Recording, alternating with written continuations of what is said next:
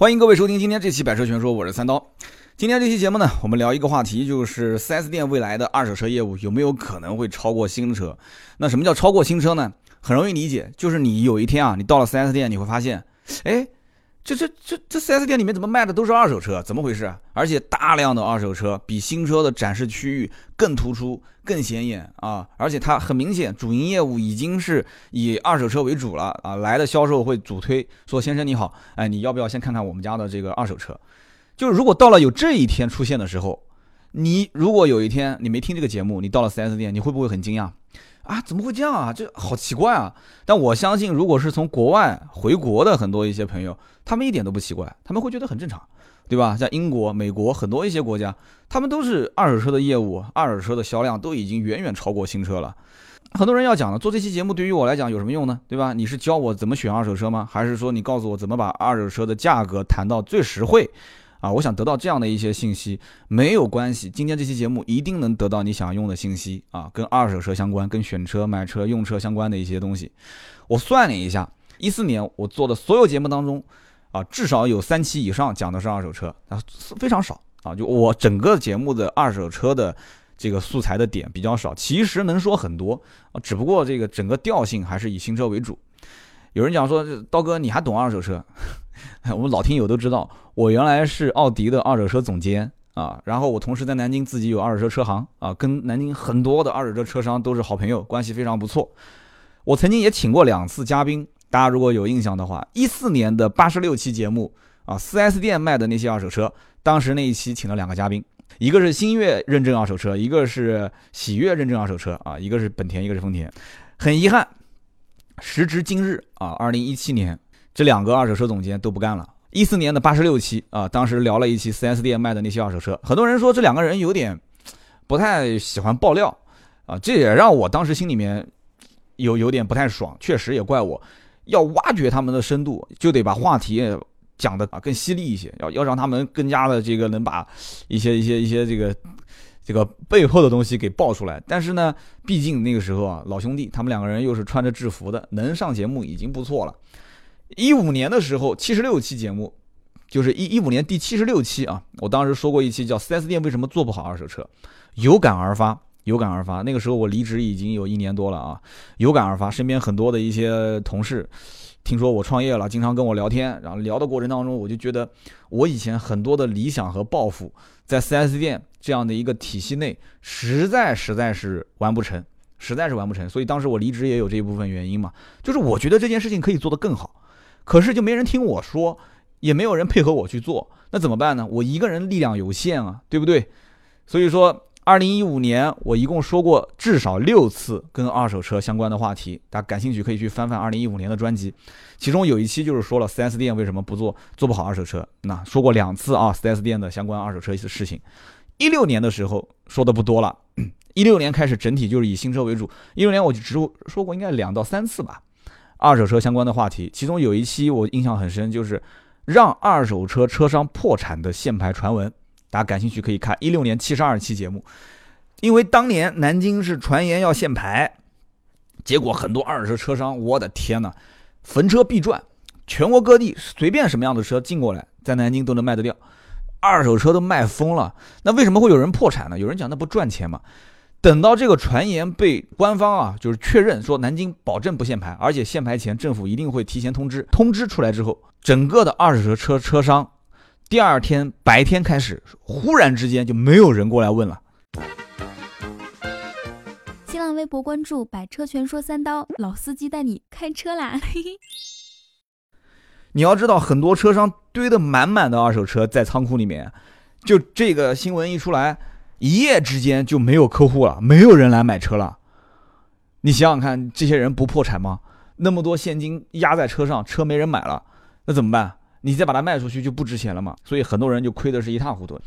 二零一七年呢，也是今年四十多期节目了，我们也是以新车为主。到今天为止只说过一期，而且也是请了一个南京的二手车的一个嘉宾。有人说啊，这哥们儿呢就有点故作高深啊，说的呢很保守，不太好。其实呢，我知道他是呢有点紧张啊，他是有点紧张，所以讲话呢总是要过一下脑子啊，就是他怕影响节目质量。以后嘉宾再请的话，我一定会慎重再慎重。今天这期节目很好，没有嘉宾啊，我一个人跟大家说一说，就是 4S 店的这个二手车的业务和新车的业务，将来有没有可能出现逆转？那么我们首先要讲一点啊，七月一号销售新政就要正式的实施了。我曾经有专门的一期节目，就是前两期，你们去翻一翻就看到了，我解读过这个销售新政。然后国民车顾问呢，也是跟着有一期这个视频，五分钟的，也是说了一下我的观点。对于整个新政的内容来说呢，首先我是肯定百分之百认可的。你想想看，这个新政里面的条条框框，一看就是行内人去定的，要非常知道现在的这个市场上的一些痛点在什么地方。但是有一个让我比较悲观的，就是什么呢？就是这一个。所有的条例最后处罚的那几条，明确规定，才多少钱啊？三万、一万，我的天！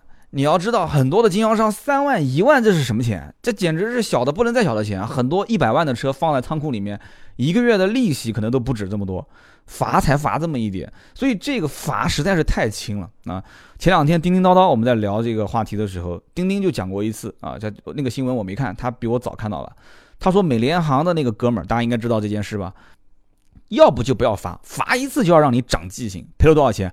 赔了一点五亿美金。你要知道，美国人现在日子也不好过，钱也不好挣啊。打个官司赔一点五亿美金啊！听好了，不是人民币啊，是美金。这个就是罚一次就让你长记性。因此呢，我觉得新政整体内容是不是挺好的？没问题。但是销售新政能不能说让以后整个的 4S 店的大环境？”有变化，因为它现在是可以让单品牌不要再继续这样运营了嘛，就你可以，呃，从各个品牌厂家进货啊，你也可以打破这种特约经销的模式。可是，谁会这么做呢？你说卖奔驰、宝马、奥迪的 4S 店，你跟他讲说现在法律法规允许了，你可以这么操作了。然后就算啊，奔驰的厂商也发邮件给宝马的老总说，欢迎你来采购我奔驰的车，放到你店里面去卖。你觉得宝马店的老总会真的去奔驰的厂家进货放宝马店吗？我告诉你，以前我会说不会，一定不会，所有的店都不会。但是我现在告诉你，大多数不会。有人说，哎，三刀，你怎么说大多数不会呢？这跟很多年前你这个做节目不一样了嘛？很多年前你也知道是很多年前，现在这个已经不是当年那个年代了。在南京，我去年就去年还是前年，我就已经看到了有某汽车经销商集团，规模还不小。哦，他的店面里面，本田店放的就不是本田车了啊，斯柯达的店里面放的也不是斯柯达的车了。我不能再说了，再说几个牌子，你们就知道是哪个集团了啊。结果毕竟给他们老板留点隐私，他们就已经这么玩了。区域经理其实就是睁眼瞎，区域经理不知道吗？知道，来了以后就是当做没看见就走了，对吧？带他们吃个饭，唱个歌啊，反正就是安排好了，他也不会回去说，对吧？所以这样的一个情况下，很多的南京的店也开始。就是争相模仿，甚至于我也知道啊，我也知道有一些 4S 店也不从厂家采货了，为什么呢？厂家的经常的经销商返点的价格，还不如从经销商同行去采购呢。有人讲说什么意思？我没听懂，你能说再细一点吗？也就是说，比方说啊，你到日产的这家店去买车，啊，买一辆日产的骐达，这家日产的店的骐达车不是从厂家直接进的货。有人说啊，4S 店还能这么干？早就这么玩了。这家日产 4S 店的骐达从哪边进？他有可能是从南京其他的日产 4S 店调货过来卖。这个老板的资金链不够了，没钱，没钱进。我只要这边签了合同，我明天从那家店调个货，我来帮你卖车，可以吗？等于 4S 店变成了一个二级经销商了，变成这样的一个挂了牌子的二级经销商。厂家的货我也不进了，返点我也不要了。我现在就是想减轻我的资金压力。就已经玩成这种样子，你想想看，很多地方都是这样，还不是一家两家，有的甚至从外地调货啊，大板车这边有人要订货了，马上一个电话打过去，对吧？比方上海、北京，如果肯卖的话，直接大板车今天拖，明天就到。我甚至从上海拖车，上午拖，下午就到了嘛，很快，对吧？就跟京东发快递一样嘛，就 对吧？当日达，次日达啊，就我跟你讲，这个拖车司机更快，更敬业。所以大体上就是这样，新车的业务已经开始持续的走下坡路了，都不怎么挣钱了，而且整个新车是越卖越便宜，越卖越便宜。你觉得将来，4S 店这么大一个店，这么多的人要养，难道不需要找突破口吗？还完全说啊，新车不挣钱，我售后来一个宰一个，哎，售后有那么好宰吗？新车如果都卖不出去车，哪来车到后售后去维修啊？而且现在很多的这些城市里面，4S 店开的越来越多，对吧？越来越多，很多的 4S 店都开始送了啊，送什么终身免费保养维修券。其实讲是这么讲，说白了就是收你一个机油的费用。完了之后呢，以后简单保养不要钱，就是普通的机油机滤不要钱。来了以后就让你去做发动机的深层养护啊，去做什么什么什么电路系统的养护啊，反正就是这个养护那个养护，然后再吓吓你啊，说这个不做不行，不做车子会出问题啊，那个不做不行，会会自燃，啊，就很多人坑蒙拐骗下，最后就被怕了嘛，就是花钱。你觉得售后这么玩能长远吗？也不长远，干二手车才能长远啊！我后面一一点一点的讲为什么是这么说。往后走，大家会发现，其实厂家现在也在看政策。七月一号，国家这个政策一出来之后，我其中解读了其中一条，就是允许并且提倡多元化的销售模式。什么叫多元化？对吧？政府现在不是说希望你把这个一二线城市卖得红红火火，就不管那些三四五线城市了。他希望是三线、四线、五线城市共同富裕。那些地方你如果开不了 4S 店，建店成本特别高，你就不能，你就不能给我开个卫星店吗？你就不能给我开个综合店吗？把售后服务各方面保障给做上。我看很多一些小县城里面，就是如果经济欠发达的话，我上次去那个云南的抚仙湖那个地方，我看也挺好的，那个五星级酒店也有，什么都有。他，我可能我是在那个旅游景点里面，我不知道村镇上是什么样的景象。我看那边的车开的好车也挺多。那有没有 4S 店呢？我我跟当地人聊天，他们说什么保养要开很远，我也不知道真的假的。所以我觉得就往下沉啊，就是服务是不停的往下沉。现在玩什么模式？玩 C to F。什么叫 C to F 呢？C 嘛就是 customer，就是客户；F 嘛 factory，就是这个厂家。厂家和客户直接对接。有人讲说，我的天，那就是说不要经销商了，不要 4S 店了，不是不要，要，但是 4S 店的职能更多的是体验，啊，去玩玩这个车，摸摸这个车，体验体验啊，下个单子，厂家直接给你发货，至于利润怎么分配再说。所以新车以后肯定是往这个方向走的，不用说的，电商模式、厂商直营模式、各种模式、大卖场模式啊、超市模式，肯定是会一点一点的就普及了嘛。我们对于二手车的消费者，对于二手车就整个的认识，这几年开始慢慢的从无知开始开化，就是有一点，这个开化是很慢很慢，不是一次性就说啊，我现在就很懂，我知道二手车是什么意思了，我知道怎么认二手车的这个呃什么水泡、火烧这些我都知道了，不可能啊！自媒体也出了很多了，就是教你怎么去识别二手车，怎么选二手车。虽然有一些做二手车的自媒体也跑偏了啊，为了。为了哗众取宠啊，为了博人眼球，开始玩一些啊特别这个怎么样的怎么样的一些内容，也不开始走那种普及知识的那种路了。但是总归是有的，对吧？他如果说已经开始往那个方向走了，那后面自然有人会顶上啊，就是走掉一个会来两个，肯定是不缺的。老百姓现在越来越懂二手车，包括现在几个大的网站，像什么优信、瓜子、人人车，很早开始就给消费者洗脑啊，二手车怎么好啊？我们只挑选。最经典的、最精选的那个百分之五、百分之十的二手车啊，我的二手车几乎等同于新车，是吧？公里数又少，年限又少，哎，我觉得这个也是一个不正确的言论。为什么这么讲？二手车，二手车，二手车就要求它是性价比很高的车，要不然买二手车干嘛呢？但是你把二手车又推向于说准新车的那个阶段啊，只开了一年，只开了几千公里。首先，哪有那么多车？有那么多车的话，瓜子、优信、人人车抢着要啊，对不对？而且这个车就不说他们抢，很多车商也在抢。4S 店就更不用说了，你要如果去置换，你手上是一辆准新车，4S 店也愿意高价收你的车。如果是同品牌的话，那更愿意收了。所以，因此你说把二手车做成只允许那个百分之五、百分之十是精选二手车，是我们主营业务，我觉得就不对了。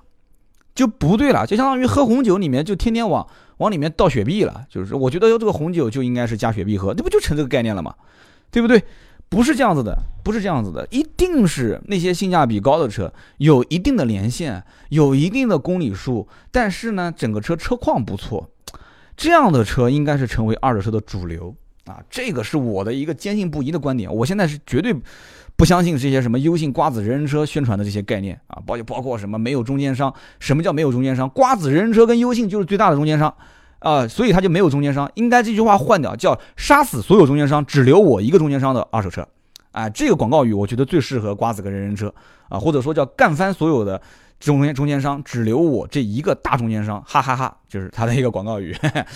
但是呢，他们干了一件好事，什么好事呢？就是把所有消费者给洗脑了，就脑袋都给洗了一遍。就什么是二手车？二手车应该通过多少项认证？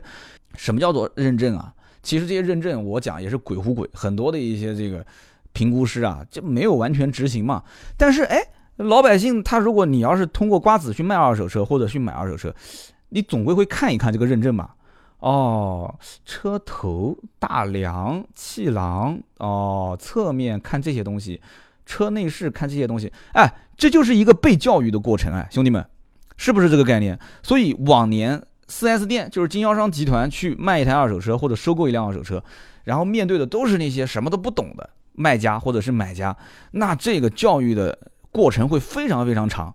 但是现在呢，通过资本推动啊，优信瓜子人人车，很多人现在就已经是真的是跟那些什么车商，我估计也差不多了，就嘴巴也特别能说。你现在我我在外面吃吃烧烤，后面两哥们儿聊天，我看聊的都挺专业的。那哥们儿说，我前两天看了一车啊，零几年的宝来，然后怎么样怎么样，我。琢磨着这车最多值五万，旁边一个人说：“嗨，五万，我说最多就是四万大，四万大四万小，这都是行话啊。”然后他说：“那车我看过了，什么大梁怎么样怎么样啊，怎么样怎么样怎么样。”哎，我当时我就很好奇啊，我就我实在忍不住，我就转个身，我说：“哥们儿，你们是做二手车的吗？”两个人说：“怎么啦？你是做二手车的吗？”我说：“我是的。”他说：“我们不是的。”我一听，我以为是同行，想跟他们聊一下，结果两个人不是做二手车的啊，就搞 IT 的。我觉得这真的是。行行出状元啊，行行出状元。所以 4S 店，你想想看，我们今天讲这个二手车，客户被教育之后，4S 店对于卖车和收车这两块，已经有人花钱在帮你教育客户了。这个时候如果再不起来，不借势去把自己的先天性的优势发挥的话，那就是蠢，真的是蠢到家了啊！所以我在讲，我从 4S 店出来了，我干了将近十年在 4S 店，所以我今天这期节目呢。大家可以去听一听，带着听听，带着玩玩啊，就不一定说就打当回事啊。我节目本身粗制滥造、胡说八道啊，大家听的就过了。4S 店有先天优势，如果借现在这个机会还不发力的话，那我觉得真的是蠢的一塌糊涂。首先，4S 店有品牌授权在，对不对？其实这个品牌授权的威信已经一点一点的被削弱了。大家应该看到了，这次七月份的这个销销售新政一执行，品牌授权不授权，这个以后还难说。品牌授权至少现在目前在很多老百姓的心目当中，它的威信还是在的，厂家是给你背书的，是认可你的，所以在每一个品牌的名下是有认证过的二手车。我之前节目也说过，对吧？奥迪叫品鉴认证二手车，宝马叫尊选认证二手车，奔驰叫新锐认证二手车。刚刚我前面提到过的，就是来过我节目的丰田、本田，什么喜悦、星越二手车，哎，这都是认证的。有人讲听不懂，什么叫认证？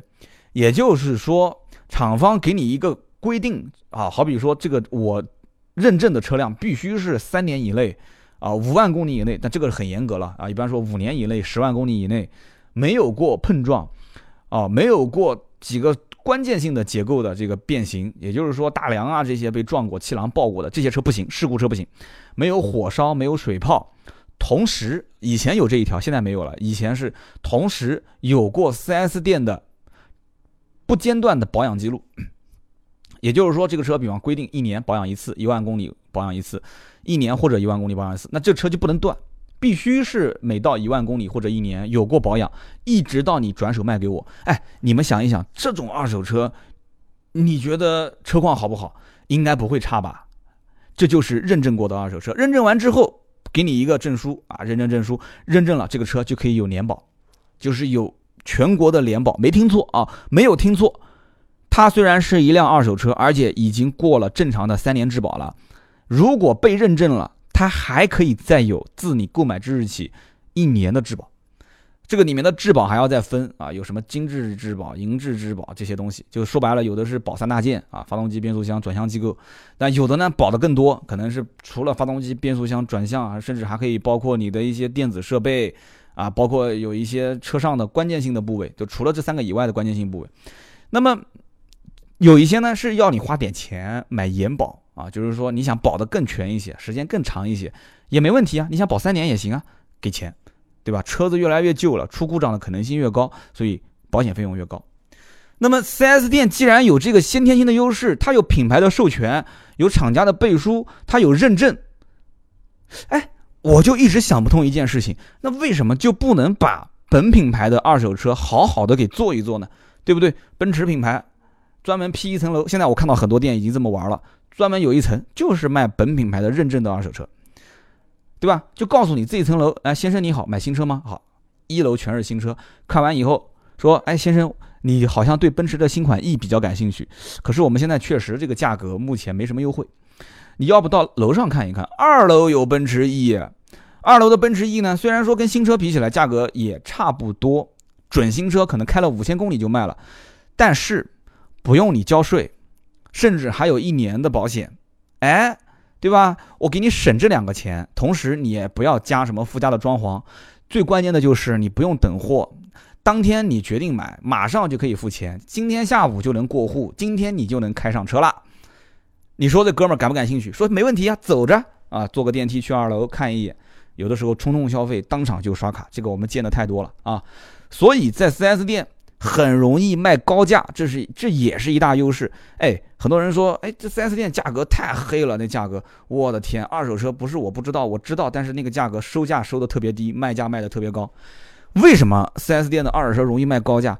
很容易嘛。你说你买一个四十三寸的电视大不大？有人讲说四十三寸还好，我们家是五十寸的、六十寸的。你比一下，你就知道它大的小了嘛。你如果单独把四十三寸往墙上一放，说实话，你问我大不大，我也不知道，我只能跟旁边的家具对比。但你把它跟这些五十寸、六十寸的比，那肯定是小了嘛。你要是跟那些什么二十寸的、三十寸的比，那肯定是大嘛。所以你要去比嘛。这新车不是一样吗？4S 店的二手车又是同品牌的，往那边一放。哎，人啊，他会自然有一种感觉，就是，哎呀，我这新车真挺贵的，买不起，买不起。哎呀，我得贷款，以后的日子看来每个月都得还好多钱。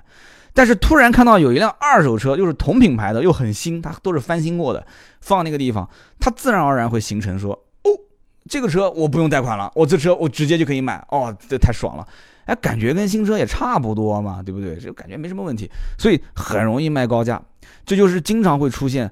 同样一辆二手车，我们见过很很很正常，在车商那边卖了半年卖不动，卖了三个月卖不动，这个车商跟 4S 店关系比较好，他就琢磨着说这个奥迪怎么卖都卖不动，这怎么办啊？打个电话给我，那时候我在奥迪的 4S 店，他说这个这个老板，你看能不能帮我这个车寄售一下啊？他说寄售一下，我说那你这车怎么准备什么价格卖呢？他给了我个价格，好比说一个奥迪 A6L 啊，哪一年的什么什么排量。然后他说：“我想意向中的寄售价格是这个啊。”我一听，我说有点高，我就开始打压他，打压到一个比较合理的价格，他也同意了。因为寄售价格卖多出来的部分都是我的，都是我赚的钱啊，所以我要跟他谈，谈到最后他说行，没问题，那我就寄售吧，放到我们展厅寄售。我跟你说，一个星期不到卖出天价，我跟你讲这个事情屡试不爽，干了好几次，奥迪 Q7、奥迪 A6、奥迪 A4，屡试不爽。在市场里面放了半年，放了三个月卖不掉，放到 4S 店，啊，可能就搞一场活动，周末一场活动就卖掉了，而且卖的价格非常非常高。什么原因呢？就是因为新车销售去推销了这个车，然后客户跟新车一对比，发现，哎，其实性价比挺好的，又不用贷款，直接就买了，容易卖高价，真的是容易卖高价。另外一点呢，很多客户大多数会对这种 4S 店的整体环境啊比较满意，啊，觉得说这么大一个店啊，就心理上会觉得有一些安慰，啊，贵就贵一点。另外呢，将来有保障，就如果有问题，对吧？大不了我就过来找你谈。你这么大一家 4S 店，你还能怎么样，对不对？但那些小二手车商，很多都是破破烂烂的小门店，今天买了，明天说不定就上把锁，对吧？拍拍屁股就走了啊！就下一站啊，就今天这一站在南京，下一站就去别的地方了，就找不到他，对吧？所以很多人心理上觉得说，这么大个 4S 店不可能说关就关吧？他总会有一些这样的心理。还有一点，很多人觉得说，我如果在 4S 店买这个。4S 店的授权品牌的二手车，哎，我可以让他帮我查一下这个车的保养维修记录，查一下这个车的相关的，就上举升机看一看车况，找一些售后技师。啊，虽然说 4S 店呢又是运动员又是裁判员，但是这总比在外面没有运动员没有裁判员好吧？对吧？你到车商的店里面去看车，你跟车商讲说你的车能不能给我上举升机看一眼？能不能陪我去 4S 店验个车？车有的车商可能愿意，但绝对不到百分之十，百分之九十的车商一定是你爱买就买，不买就算，车就在这边，你就肉眼看，行就行，不行就算了。所以大多数人会觉得说，在 4S 店如果看这些二手车，如果是同品牌的话，信息相对能透明一些啊，就是觉得心里面有一些安慰，还是安慰多一些而已啊。就整个大环境其实二手车都不是特别好。那么怎么把这个大环境扭转过来呢？我觉得有一定的时间，就像我讲的，4S 店这么多年，很多 4S 店开了应该有十年了吧？啊，有十几年了。我在 4S 店从业都快都快十年了。那在这些 4S 店里面呢，很多他没有就建店的时候就没有把二手车的展厅给建好，很多店建的比较早，甚至都没有二手车的展示区。你别说展厅了，就二手车展示区都没有，那怎么玩呢？对不对？所以就挤在那些仓库里面，或者是就是跟客户停车区放在一起，拉个横幅。现在有的 4S 店老板也很聪明，就是说，二手车还是得做，不做不挣钱嘛，对吧？这二手车都挣钱，就拉着横幅说收购二手车，我们店有二手车卖。但是卖杂牌是不挣钱的，二手车在 4S 店卖那些什么非本品牌，你想卖个高价格是不可能的。大家不可能为了说专门看这些二手车来你这个店里面，多数还是选购你新车，转换那些就是买新车的用户。所以呢，4S 店多年它是没有场地经营，哎，就像你招招人才一样，你得先搭一个鸡窝，那个鸡才能飞进来，是不是？对吧？你有个狗窝，那个狗才能跟着你。所以你这个二手车，这个我怎么又变成鸡跟狗了？就是二手车的这个行业，在 4S 店常年大多数的 4S 店里面是没有场地的，因此它就没有储备二手车人才啊。有人讲说，刀哥，你算不算二手车人才？啊，这个我还是比较自信的，勉强算吧。但是人才流失了啊，人才流失了，所以缺乏二手车的相关人才。这里面有人讲说，哎，不就是一个卖二手车的吗？有什么好什么人才不人才的？哎，就是一个卖二手车的。我告诉你，卖二手车比卖新车难得多，什么车你都都得懂一点。而且二手车的销售一般都会看车，多多少少要具备一些评估师的职能。所以你看啊，二手车的团队组建要有评估师。啊，要能看的车，能跟客户最起码能把这车上哪些问题点说出来。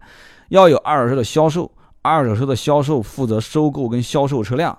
要有二手车的金融专员，现在买二手车大多数也都是贷款，很多人都贷款。二手车要有计划员，你得把整个仓库的匹配计划、资金使用情况、将来什么时候进货、什么时候出货，你要有个计划员。你要有整备翻新的技师，还不止一个。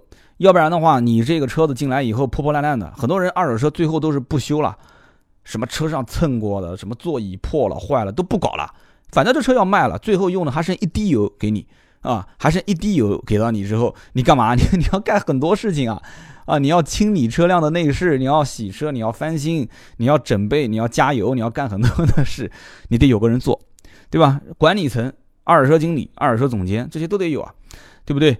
包括还有一些杂七杂八的事情，有人讲你都说了那么多了，还有什么事？太多了，代办过户，对吧？改保险批单，然后退保险，有的车子我不想把商业险卖给下一家，我得把商业险给退了，那这东西就得跑啊，对吧？你这东西经常都要出去跑，那怎么办？这一系列的人才在 4S 店，我可以负责任的讲，至今为止很多店都凑不齐。有人讲说这不很简单吗？去二手车车商挖哎，我跟你讲。大多数的 4S 店的老板特别反感去那些车市里面、二手车市场去找那些人，啊，什么大金链子、大金表、一日三餐、小烧烤，啊，脖子上、颈子上的有纹身的，不愿意，啊，就是很多的 4S 店的老板不愿意去招那些人，他宁愿去培养大学生，他也不愿意到二手车市场找那些人进来。一方面是可能形象，还有包括可能这个整体来讲啊，有有一些油油嘴滑舌的，就不太符合标准化啊。这些人也不愿意来，平时天天叼根小香烟，喝杯茶，呃，看看小电影，呃，不，不是那个电影，电影不是小电影啊，看看电影，对吧？然后完了之后跟客户聊聊天，就把车给卖了。哎，你到 4S 店，每天早上打卡，晚上开会，对吧？这些人也坐不住，所以就变成了什么一个情况？就 4S 店招不到人，真招不到人。然后培养吧，培养难得培养成了一个这个这个这个能上手的跳槽。要不就出来创业，所以这很麻烦，人员流失非常多。再加上刚刚讲的市场的这些人为什么不敢招？市场的这些人拉进来之后，那就乱了套了。那私底下的那些隐藏式的交易啊，灰色的收入源源不断啊，所以很多的那些 4S 店啊，他就不敢去招。因此，4S 店的这个二手车的整个的人员团队啊，就是现在一直是处于一个破破烂烂的状态啊。我到现在为止，说实话，整个南京我都没有看得上眼的。虽然说很多我老兄弟也在听我的节目啊，这你们摸着良心讲，你们说包括我当年的团队，啊，战斗力排行榜排起来，你说拉到全国去溜溜，跟北京、上海的那些比，直接被秒成渣渣啊！这个里面人员的储备太差，因此你看，包括现在很多听友去 4S 店，二手车估车就觉得他估的价格就不对啊，有的估的价格根本就看不懂，特别低。你说他会不会估高呢？估高的可能性也有啊，但是估高一般都是结合你买新车，就换句话讲就是什么呢？就是他把新车一部分的优惠。压到了二手车上，就让你感觉二手车很划算，捡了个便宜。其实是人家有意识的把新车的优惠拉了一部分过来，所以大多数都会估得很低，因此就会让很多人认为说啊，这二四 S 店估二手车价格都估得特别低，然后卖的价格都特别高。什么原因啊？一部分原因就是这里面很多的都不是专业性的人才，都不行。那么还有什么？老板缺资金，我刚刚前面讲了一千万的资金卖完，如果是按平均一辆车二十万。也就是五十台车啊，五十台车你还得要找五十辆车的这个停车场地，全是钱，老板不太愿意做，对吧？一千万，你想如果撬动新车的市场，做三方融资贷款什么的，那可以来来回回进很多车。缺场地，前面也说了，缺流程。我以前在的这个奥迪的体系里面，流程还是比较规范的，但是关键问题是不执行啊，也不是强制执行。所以这不像新车，新车所有的培训六方位、车头、车侧、车尾、车内饰，不就是现在你们看的那些什么车评人讲车的那一套流程吗？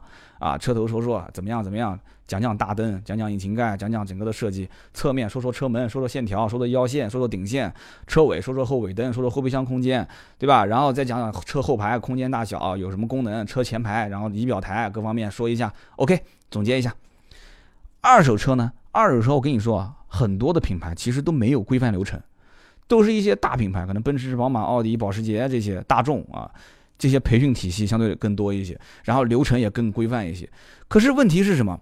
我觉得也比较扯，内容很好，很规范，为什么没有办法执行？他用的是老外的那一套，国外的那一套，非常非常正规的。听我之前那一期 4S 店为什么做不好二手车业务，一五年七十六期节目，我有详细的讲解这里面很多的一些流程，他为什么卖不好？这里面整个的流程太细化了，根本不可能执行，甚至很多公司连岗位都没配齐，他怎么去执行这个流流程，对吧？就就就像你打游戏像打王者荣耀一样的，你连装备都都没配上，你怎么跟人家去 PK，对不对？那不就是坑吗？上去就送人头啊！所以你首先你得把装备先穿好了，你才能过去看一看自己多少级，对方多少级，对不对？双方英雄是不是克制，你才能上去跟人家怼，你不能上去跟人怼啊，对不对？对吧？所以这一点一定要想清楚。因此，二手车缺这个东西啊，就缺人才、缺流程、缺规范化的管理。最后就是最关键的一点，缺宣传。我曾经干过这个，我太了解了。整个 4S 店的体系里面，老板说愿意花钱在二手车这个部门说给钱宣传，我的个妈呀，那真的是，那真的是苍蝇上面要想挖一块肉下来，那太难太难了。老板真的是不愿意给钱。真的是不愿意。现在现在有一些店我知道，老板愿意给钱了，可是老板愿意给钱的那些店，那是直接问你要效益啊，那还不如不给。老板说你要多少钱广告，我给你砸。你说我要十万，行，我给你十万。那今年今年的这个整个的任务能不能给我再往上调两百万？我的个妈呀，十万的广告砸出去，你给我再往上调两百万的利润，那我宁愿我不要这十万，我不要了。啊，很多店都是这样，老板不愿意做广告，二手车嘛。老板认为说车好，自然就能卖得掉，对不对？我的车每一辆都很好，对，是是每一辆都很好，对，没有问题，这话没毛病。缺宣传，宣传还要分内部宣传跟外部宣传，对吧？外部宣传不用讲了，以前像投一些什么第一车网啊、汽车之家二手车啊这些砸广告嘛，对吧？早一些宣传。汽车之家二手车早年还没广告啊，原来是赶集二手车，现在合并了，没有了，叫瓜子二手车。早年是在上面砸广告啊，就是谁给钱多，竞价排名嘛，百度推广嘛。现在陆陆续续了啊，就开始。就是外部宣传的费用越来越贵啊，这就是赚的黑心钱，就谁给钱多谁往前排。内部宣传又是重重阻力啊！你说想在售后摆一个摊子做二手车评估，售后的人就会觉得说，哎，我这边每个月任务都完不成，你这二手车干嘛过来添个乱啊？而且人家把你车给卖了，人家是过来保养的，人家来保养是干嘛？保养就是想继续开这个车。你哐叽往那边放个桌子，你问他说你车卖不卖？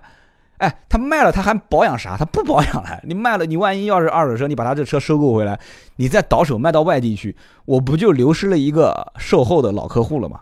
所以售后的那些总监也不欢迎。那么新车呢？新车更不欢迎啊！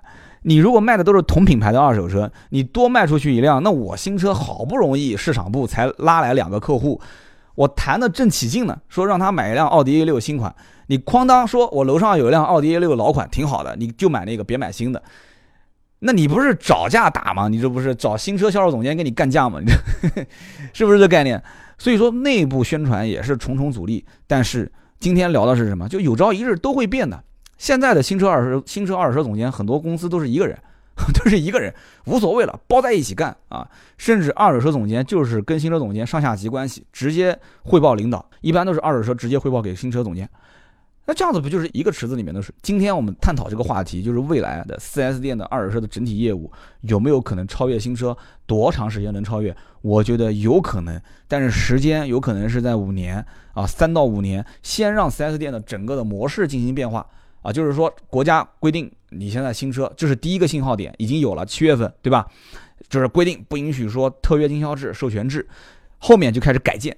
把很多的店的这种场地，包括宣传渠道，全部都给打通了，啊，有资金了，有人员，人员储备开始陆陆续续。你看很多二手车的车商开始也不想干了，生意越来越难做，很多人想上班，哎，这是好兆头啊！我看到也有很多南京的车商到 4S 店去上班，对吧？这是好兆头，一点一点的，慢慢的开始这个水啊，开始往一起汇拢，最终到有一天。4S 店的整个的销售体制就开始进行一个蜕变啊，就直接变成了以二手车为主、新车为辅的这样的一种形式，会有这一天的，一定会到来的。所以呢，今天这期节目我们跟大家聊的是这样的一个话题，希望你们喜欢。更多的原创内容，大家可以关注我们的微博、微信，都可以搜索“百车全说”。也希望大家呢，在我的喜马拉雅节目下方多多评论、多多点赞，是对我的支持啊。如果身边有对这个感兴趣的，也可以转发一下。今天就到这里，我们下一期接着聊，拜拜。